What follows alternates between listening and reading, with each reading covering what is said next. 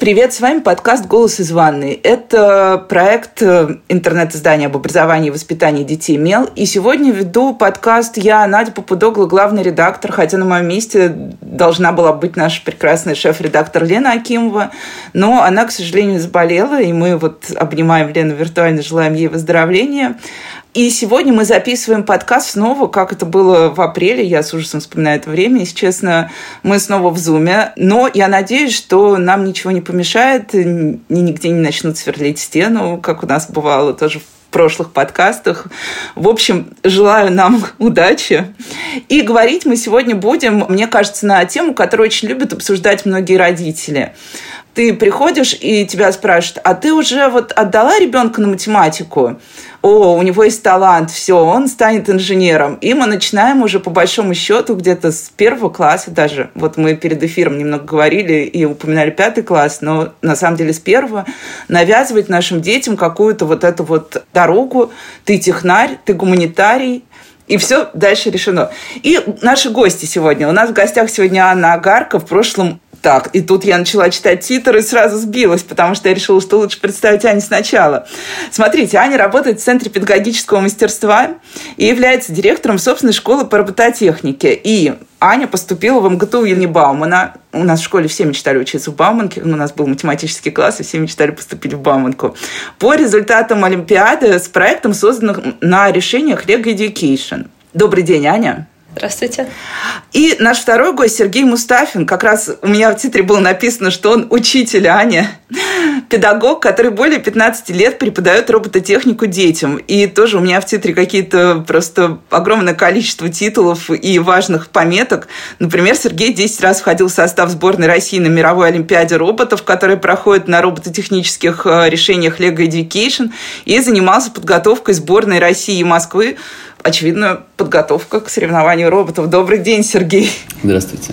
Ну и давайте сразу мы попробуем поговорить как раз вот о том, с чего я начала. Э, вроде бы мы все время говорим, что мир меняется, э, что мы тоже должны менять свои подходы и отношения к детям и к образованию, но все-таки имеет ли право вот это деление гуманитарий, технарь, и они никогда не пересекутся? Сергей, я дам сначала слово вам как педагогу. Э, если мы говорим о каком-то сознательном выборе ребенка в первом классе, чтобы он выбрал, что ему больше нравится, математика или окружающий мир, безусловно, мне кажется, что это больше, знаете, такая история про амбиции родителей. Потому что, ну как ребенок может понять, что ему больше нравится, не изучив еще толком ничего. То есть на входе тебе предлагают выбрать то, чего ты, в чем ты еще не разбираешься и не понимаешь. Поэтому, конечно, вот этот вот эм, очень ранняя профориентация, как ее называют, мне кажется, это больше э, история про родителей, а не про детей. Вот родителям очень хочется, чтобы у них ребенок был там технарем, или есть полярные примеры, что ты ничего не понимаешь, ты будешь гуманитарием. Это ужасная, на самом деле, постановка вопроса, когда вот э, ты ни в чем не разбираешься, ты будешь там гуманитарием, да, или куда тебе там математический класс и так далее. Это, конечно, мне кажется, чудовищно. Делить в каком-то раннем возрасте детей без возможности там, потом попробовать свои силы в чем-то другом. Но тенденция такая у нас, у нас, я отмечу, да, в наших школах, она, в общем, да, существует, к сожалению. Хотя, безусловно, есть там, прогрессивные школы и на педагоги, которые понимают, что такое деление невозможно в современном мире, тем более на таких ранних этапах, когда ребята только начинают вообще изучать окружающий мир и то, из чего он состоит, те отдельные там части, да, предметы, из которых он состоит, они еще даже там не начали изучать физику, химию и все остальное, и им как-то нужно сделать выбор, это, конечно, невозможно, на мой взгляд. Ань, ну и я передам вопрос вам, слушатель не видит, а я, к счастью, тут в зуме вижу Аню. Аня сидит, у нее сзади э, много всяких каких-то сложных, мне кажется, так, что это такое. Ну, в общем, сидит совсем не вот в этой плюшевой обстановке гуманитария, как я сижу, у меня тут сзади книжки разложены, и вот я типичный гуманитарий. Как раз человек, которого однажды выгнали из мат-класса, и мне больше ничего не осталось в жизни, как выбрать другой вариант развития. Вот. Ань, в школе говорили, было, действительно это существует. Вообще девочка в Бауманке тоже вот э, в те времена, например, когда я училась в школе, это было давно, 20 лет назад, нам очень жестко. У нас был математический класс, который состоял из 17 мальчиков и трех девочек. И гуманитарный класс, в котором было 16 девочек и 4 мальчика. Вот мы были прям идеальной картинкой. На самом деле, Ань, как? Я не представляю, как можно выбрать в школе направление, ни в пятом классе, ни даже в девятом. Я сама до последнего не знала, куда мне идти. Я на ЕГЭ сдавала и обществознание, и физику, потому что даже заканчивая 11 класс, у меня было два варианта, куда податься и в каком направлении развиваться. И когда уже сдав э, все экзамены, за плечами было уже поступление, то есть я поступала по Олимпиаде в Бауманку, в МГТУ имени Баумана. Соответственно, о том, что я поступила, я знала еще в марте, но все равно сдавала два направления, так как не была уверена, что технический вуз – это верное направление и что я смогу ее закончить и потяну. Да, все о том, что говорил Сергей Владимирович, что какое техническое образование, это тоже звучало вокруг меня и, естественно, смущало. Но выбор все-таки пал на МГТУ имени Баумана, я ни разу не пожалела. В группе действительно было три девочки и все остальные мальчики. Но это, мне кажется, было интереснее, интересный выбор. Ну, и вот я тут вернусь, Сергей, к тому, что говорили вы, потому что, например, я помню, что у меня был однажды очень интересный эфир с одним э, школьным педагогом, э, преподавателем математики из такой как раз хорошей школы, она рассказывала, что вообще вот это вот заложенное в голову деление, оно очень мешает и девочкам, ну, в первую очередь девочкам делать шаг вперед, потому что девочки ставят пятерку, потому что она девочка, а мальчику ставят четыре, потому что ты можешь больше. И в школе вообще очень много вот таких таких каких-то моментов, когда тебя, ну так, из-под как будто бы направляют. Даже если мы не берем в расчет вот эту профориентацию в пятом классе. Выбери, кто ты, куда ты идешь там. Медицина, я не знаю, инженерный класс, математический класс и так далее. Но как вообще помогать детям выбирать, что ли? Вот тоже как педагогу и как родителю. Ну, мы считаем, что надо дать максимум возможностей, но все равно этот максимум возможностей, мне кажется, сужается в итоге до каких-то вот этих очень четких треков. Ну, во-первых, я здесь соглашусь, что действительно вот эти вот установки, они здорово мешают. Когда девочки, например, заходят в кабинет и говорят, ну, там, это же робототехника, это же вот для мальчиков, это вот не для нас, даже не попробовав. И, ну, и также на многих естественно, научных дисциплинах, да, вот э, как бы, ну, это же я вот э, там девочка, зачем мне эта информатика? И очевидно, что эта установка, она ну, как бы, она откуда-то взята извне, да, она же, девочка не могла сама ее сгенерировать. Ну, вот чаще всего почему-то это деление действительно такое гендерное, да, то есть вот еще такая вот э, есть установка, что вот ну почему-то не для девочек там заниматься программированием, математикой или там робототехникой или, или вот чем-то вот таким. Мне кажется, что это во многом пока еще такие, знаете, в обществе живы эти еще настроения, потому что откуда девочки взять это настроение? Ну вот только, на мой взгляд, от родителей.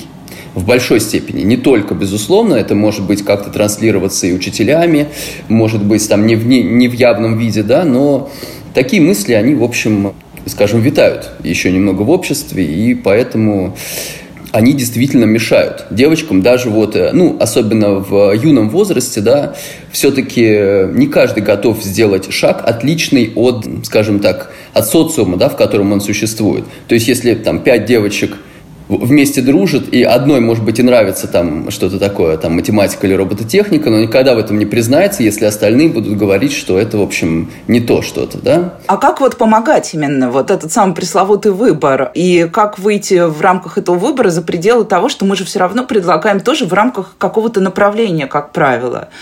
То есть вот как быть тут родителем и педагогом тоже? Ну, во-первых, конечно, мне кажется, что заниматься профориентацией как можно позже. Но в том смысле, чтобы ребенок вообще мог попробовать себя, да, мог э, там не зацикливаться на каком-то одном направлении, потому что если мы говорим о специализированных классах э, на ранних этапах, то зачастую, я не говорю, что это повсеместно, но зачастую, вот если у вас направление там физмат, да, то у вас, например, история и ну, гуманитарные какие-то предметы, они будут очень, ну, скажем так, идти ну, не то, что не углубленно, даже, скорее всего, стандартная программа будет, и учителя будут на вас смотреть, знаете, так вот, эм, полузакрыв глаза, что, ну, это же вот там математики, зачем им э, вот моя история.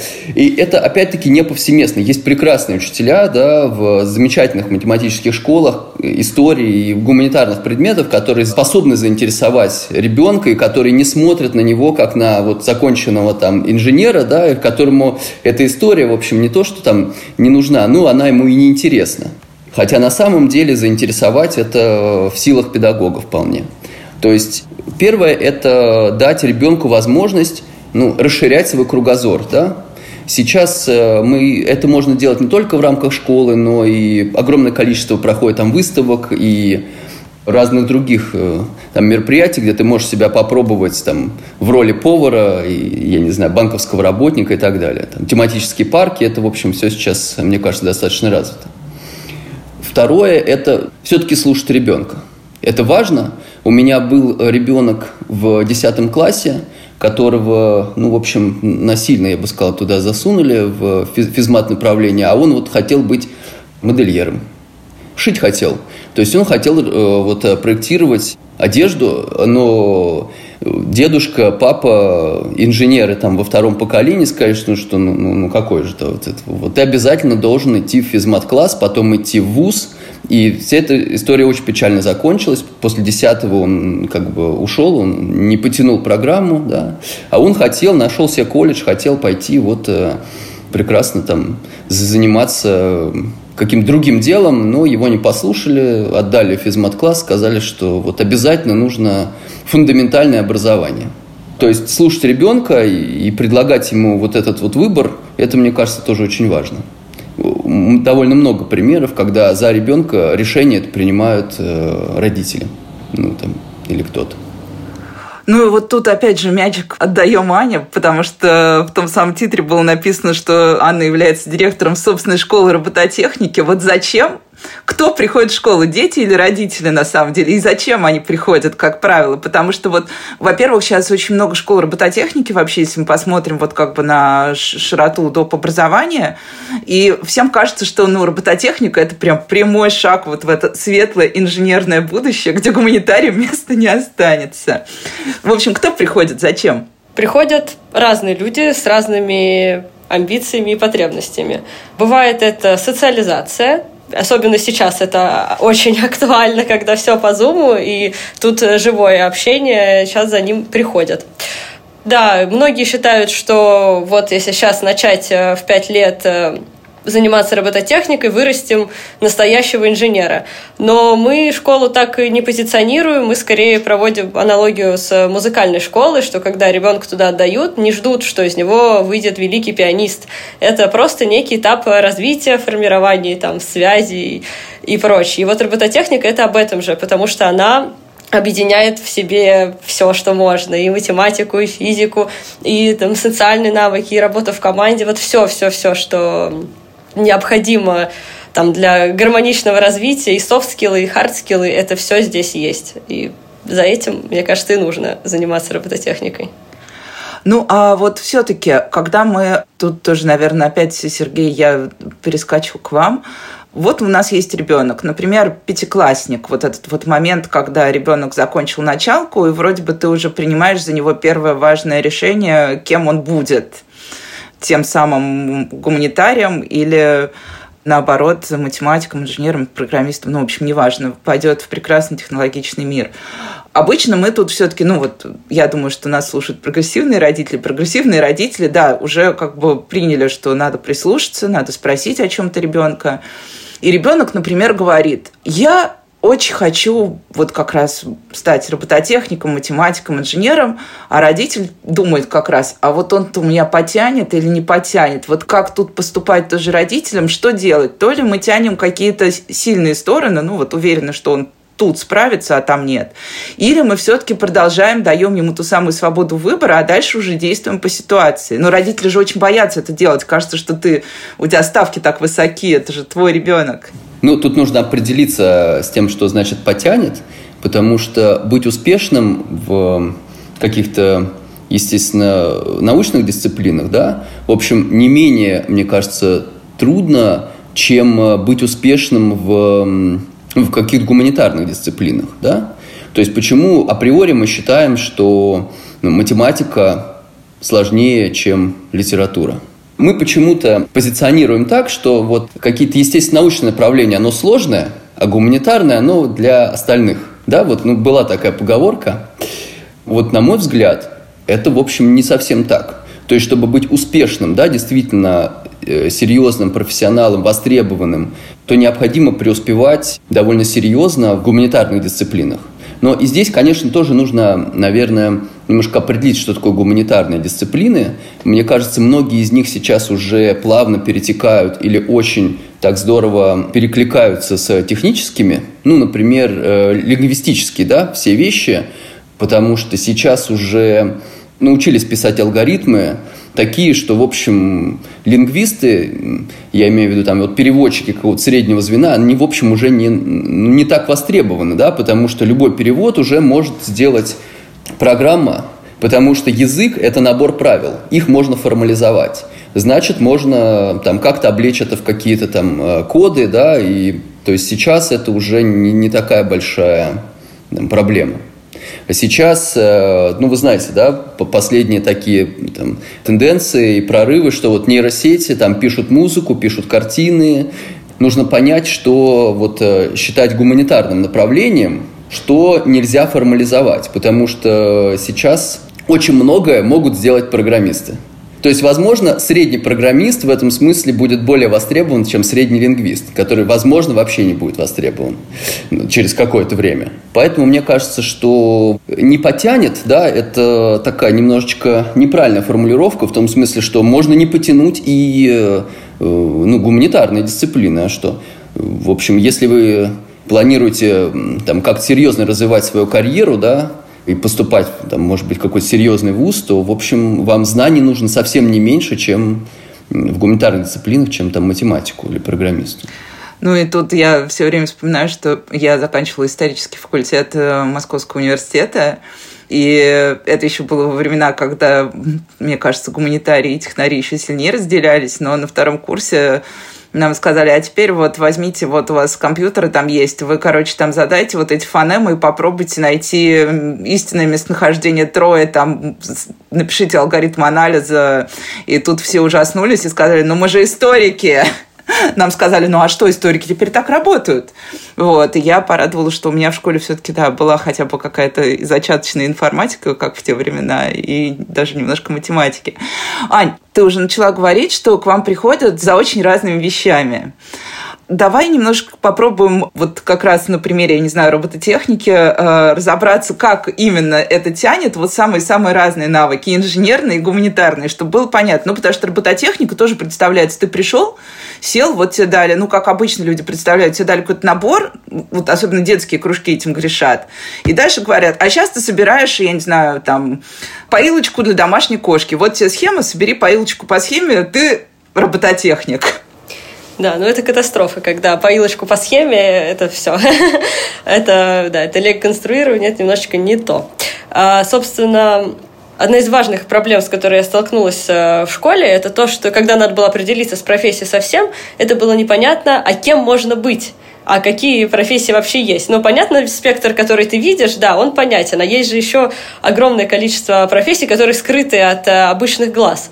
И вот как раз э, часть этих э, профессий открывалась мне на занятиях робототехникой, потому что, оказывается, недостаточно там задания механика и программиста, еще должен это кто-то ими управлять, помогать, направлять. Решение нужно выбрать правильное, так как их бесконечное множество, и именно какое выстрелит именно в вашей ситуации, с вашими ресурсами, там, э, с тем количеством времени, которое у вас есть, там такое количество переменных. И этим кто-то должен управлять. И, собственно, этим человеком был наш тренер, Сергей Владимирович, который это все показывал и рассказывал, а в, как, ну, в какое-то время эти роли стали перераспределяться в команде. То есть люди должны быть не чисто программистами и механиками, а еще уметь большую задачу поделить на много маленьких, понять, что вперед, что потом, а как время распределить. Время очень ограниченный ресурс, соревнования всегда не хватает времени на подготовку, соответственно, это тоже надо учитывать. Там минимально какую-то рабочую модель надо успеть сделать, протестировать. Соответственно, вот это все и приводит к тому, что прокачиваются разные навыки. Никто не отменял софт-скиллы, да, где-то договориться, спросить, не постесняться подойти, там, на международных соревнованиях, там, попросить у соседей на английском провод, это же целое событие в, в жизни ребенка. Вот, поэтому это все неизбежно прокачивает все такие навыки. А, Сергей, но это вот какая-то такая история, получается, что условно даже робототехника у нас уже и мягкие, и жесткие, и креативность. И вот тут вот мне кажется, что у нас опять возникает какая-то немножко такая двоякая история, потому что, например, ну вот у меня есть ощущение, а, что у нас есть такой большой тренд на... Мало того, что мы, да, понимаем, что программист какой-то такой абстрактный программист или робототехник – это профессия будущего. По факту у нас образуется куча людей с какими-то первичными очень навыками, но зато вот этот флер романтизма еще больше сдвигает гуманитариев куда-то вот туда, потому что, ну, люди, за которыми нет будущего, всегда должны остаться где-то на втором плане. Вот когда работаешь с детьми, вот Аня все время говорит, уже несколько раз сказала, что вы ее учитель, что для педагога самое важное в ваших занятиях? Как вы тянете как раз вот и то, и другое, и делаете это так, чтобы ну, чтобы у детей было ощущение, что это как раз ситуация выбора и свободы, а не ситуация, когда их готовят к какому-то определенному будущему. Во-первых, надо сказать, что соревнования и вообще работа – это зачастую, э, ну, такая командная работа. То есть, э, когда это несколько человек делает там один проект, и всегда в команде есть, скажем, э, такое гласное или негласное распределение ролей. И даже если это там э, мы делаем какое-то техническое устройство, надо понимать, что это устроено так же, как все в современном мире. Чтобы сделать какое-то изделие, да, чтобы выпустить какое-то изделие, необходима работа целой команды. Это не всегда только программисты. Я бы даже сказал, это всегда не только программисты. Потому что кто-то им должен поставить техническое задание, кто-то должен у них принять, кто-то должен им сказать, что вот это вот пользователи не поймут, что вы здесь имели в виду. Также здесь на самом деле, ну вот э, слово робототехника, вы верно сказали, что сейчас под робототехникой ну, большое количество кружков, и, э, строго говоря, нет э, понимания, э, чем вы будете заниматься, придя на кружок робототехники. Абсолютно. Потому что это такая индустрия, она ну, развивается очень быстро, и зачастую робототехникой называют абсолютно все занятия, там, от конструирования до чистого программирования, даже, возможно, без физических моделей каких-то. И, ну, это довольно модно, и поэтому, собственно, так кружки называют, да, чтобы вот э, родители, слыша заветное слово робототехника, вот пришли бы, привели бы детей, и они бы там что-то такое делали. Осознанность, э, ну, есть далеко не во всех занятиях, вот. А если мы говорим о занятиях, которые ведут действительно учителя, да, то есть которые понимают, чего они хотят добиться долгосрочно, не просто развлечь ребенка, да, полтора часа, чтобы он как бы ушел с улыбкой, а долгосрочно, то здесь, ну, мы чаще всего говорим о создании проекта, в котором очень-очень много ролей – не только э, вот э, ты вот будешь только программистом, да, и вот, э, значит, ты сиди и пиши код, и, все, а остальные будут там что-то другое делать. Здесь зачастую как-то естественным образом в проекте распределяются роли, и они от проекта к проекту могут вообще меняться. Бывает, конечно, что ну, ученик чаще всего выбирает одну и ту же роль. Зачастую потому, что у него это здорово получается – но, конечно, педагог старается, чтобы он попробовал себя во всех ролях, да, чтобы в том числе это были не только технические задачи, но и какие-то социальные задачи. Вот что то, о чем говорит Аня, да, когда необходимо не только сделать, но и рассказать, понять, зачем ты это сделал, может быть, как-то оформить, э, поговорить с другими на выставке, ну и так далее. Ролей очень много, и задач очень много. Именно поэтому можно сказать, что ребенок себя пробует в роли там чуть-чуть программиста, там, инженера, менеджера и всех-всех-всех, в виде, как вообще создается проект из, ну, из пустого места. В, в итоге, да, вы получаете проект и какая-то большая работа всех. Это не синтетическая такая, знаете, задача посидеть и решить э, там уравнение. Ну вот ты решил уравнение, вот тебе, у тебя были даны входные параметры, ты решил уравнение, ответ такой-то. Здесь задача более такая обширная. Да? И, в общем, во всем мире давно принята такая система обучения, это STEM, да, так называемое STEM обучение, Science, Technology, Engineering, Mathematics. Да? То есть, когда у вас проект сочетает в себе науку, вы при этом э, узнаете что-то из самых разных предметов, вы его как-то реализуете, и именно посредством реализации и учитесь. То есть вы не напрямую там изучаете уравнения, Э, ну, как сказать, реализуя проект, у вас возникает необходимость, да, изучить вот тригонометрию. Вот у меня сейчас ребята, например, реализуя проект, им в шестом классе понадобилось понять, что такое синус. Ну, просто вот э, для того, чтобы проект заработал. И им пришлось разобрать, что такое синус, и оказалось, что это не так уж и сложно. На самом-то деле, в шестом классе понять там какие-то азы тригонометрии, это ну, совсем не сложно. Вот у них возникла необходимость и это уже такая естественная мотивация, понимаете? Им не, не, не в классе там вот э, рассказали, вот есть там тригонометрии, и десятиклассники, приходя там, э, собственно, некоторые... А, вот зачем. Так, понятно. Вот зачем это, оказывается, было нужно. То есть здесь э, нет никакой такой узкой направленности, да, а вот дать возможность ребенку попробовать себя в самых разных ролях, и эти знания создать мотивацию, чтобы, самое важное, да, создать мотивацию, чтобы они эти знания начинали вот э, собирать самостоятельно или при помощи педагога.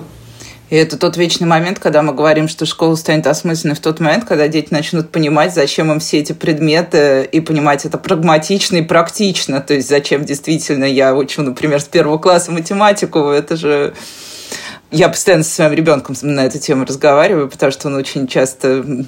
Ну, он решил, что он может сам сформировать свое расписание, а общеобразовательная школа, конечно, не очень с этим согласна, предметное расписание.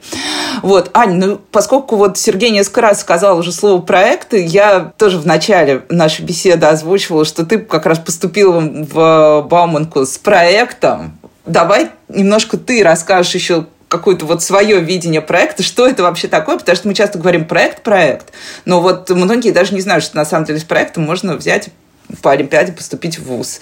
И мало кто понимает, что такое осмысленный проект, потому что проекты, как робототехника, у нас, к сожалению, в сознании часто выхолощены вот этим вот, типа, ну, тем, что делают на потоке в школе, и что, в общем-то, к проектам обычно мало имеет отношения.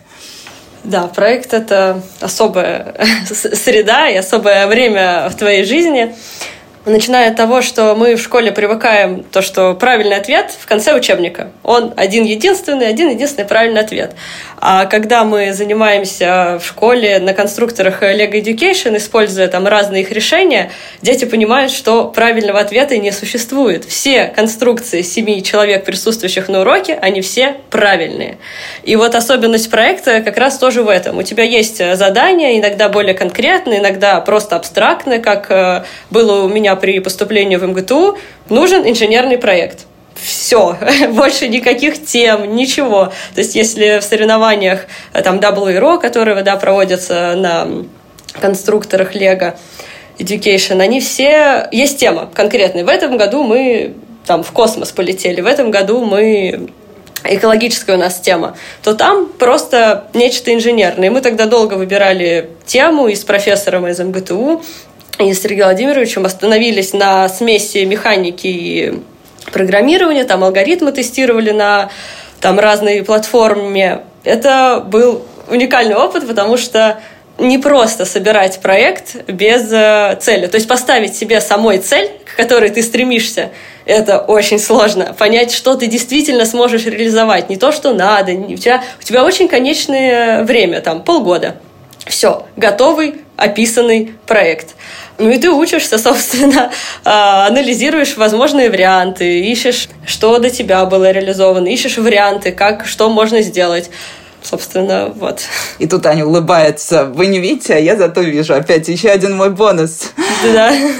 Это просто, да, такое, такое время прям ты с утра до ночи погружен в этот проект, увлечен, тебе больше ничего не нужно, ты ну, программируешь, пробуешь, не получаешься, пробуешь заново, переделываешь конструкцию заново, когда там оно в итоге работает, на экране ты видишь заветные цифры, это ну, нереальные эмоции. Я в свое время, собственно, пришла в робототехнику, когда ребята готовились к соревнованиям международным, и они что-то программируют, загружают в робота. Ну, я тогда не понимала название этих процессов, но вот что-то там напечатал, что-то произошло, и робот поехал.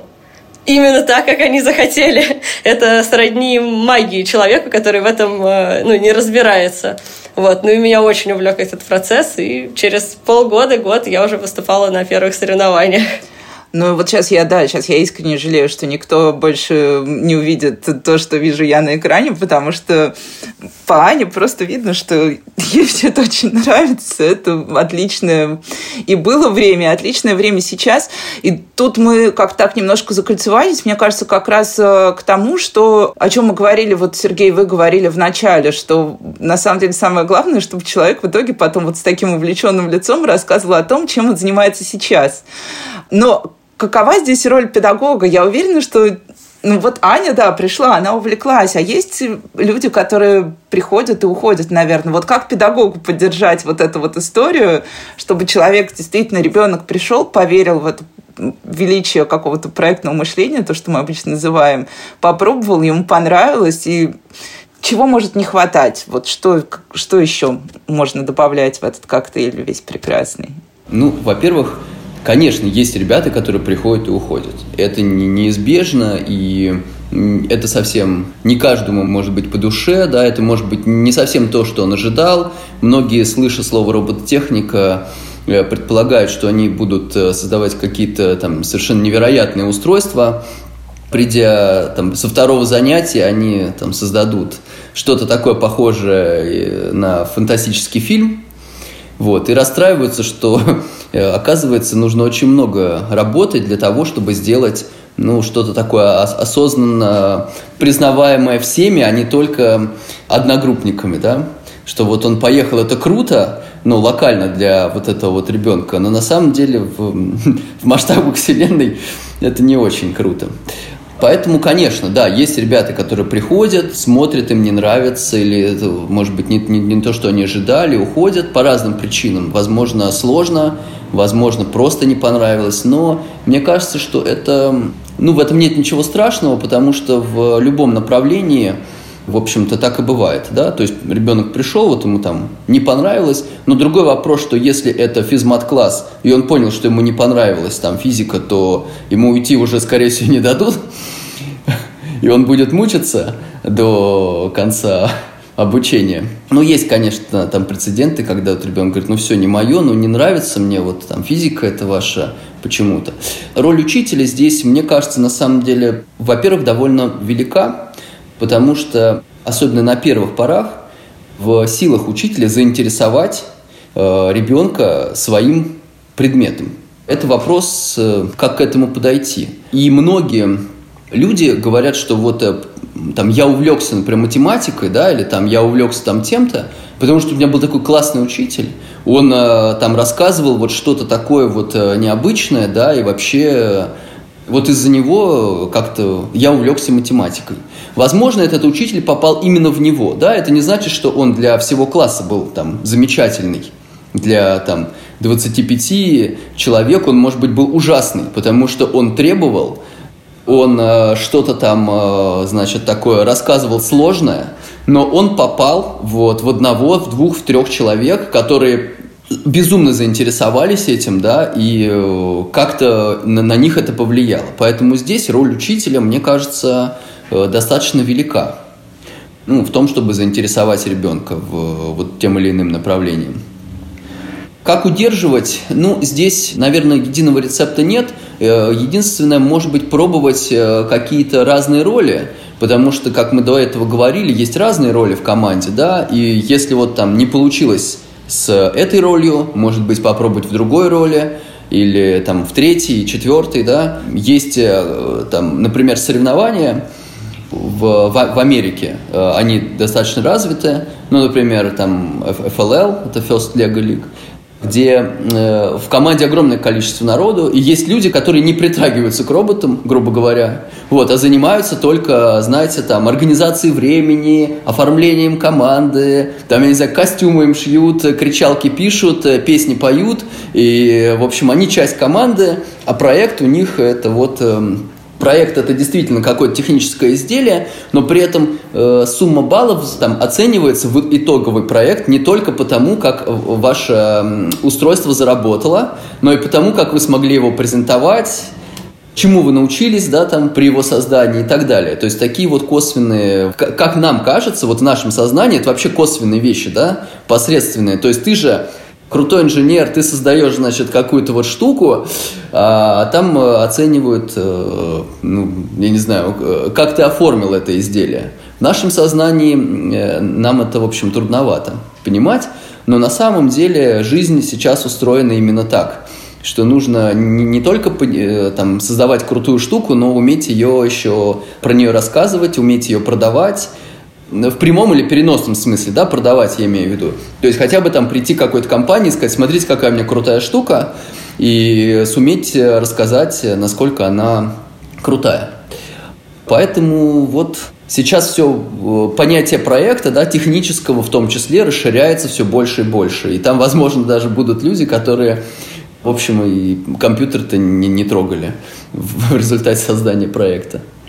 Ну и сейчас я сижу и думаю, как э, одна из моих э, лучших подруг, она такой типичный гуманитарий, поэт, сценарист. На самом деле сейчас она занимается тем, что пишет сценарий для, по-моему, компьютерных игр всего мира и работает в самом технологичном офисе. Хотя, казалось бы, начинали мы с того, что в 18 создавали поэтические сборники, и ей все очень нравится. Ань, и у нас заканчивается время, но я спрошу тебя еще, а Какие тебе навыки прокачало все, что с тобой было, помимо вот, ну, поступления в Бауманку, да, это понятный результат. А вот такие вот, чему ты научилась? организовывать процессы. И поняла, что мне это очень нравится. Когда ты видишь э, хаос из разных процессов, и тебе нужно все настроить, чтобы получить результат в заданные сроки. Я прям испытываю колоссальное удовольствие, налаживая все эти связи, взаимосвязи между людьми, там, между ресурсами, достигая поставленных целей. И это мне дала именно проектная деятельность. Ну, вот мне кажется, да, это тот навык, который обычно раньше этому пытались учить на всяких э, программах подготовки менеджеров, и никто не понимал, менеджер, например, это что вообще за... Это техническая профессия? Или, ну, потому что математику же надо было сдавать. Или это гуманитарная, потому что менеджер, ему же придется как бы и с людьми общаться, и выстраивать э, продукт, и все остальное. Спасибо большое, друзья. В общем, будем жить в мире, где прекрасно все цветы, и их не делят на технические, гуманитарные. И мне кажется, что на самом деле наши дети уже прекрасно сами как-то живут в этом мире и даже особо нас не слушают, когда ты говоришь там, кем ты будешь. Мне очень нравится, что сейчас у детей как-то свободнее стало с выбором и с сомнением. А с вами был «Голос из ванной». Слушайте нас на всех площадках. И до встречи. Спасибо. До свидания. Спасибо. До свидания.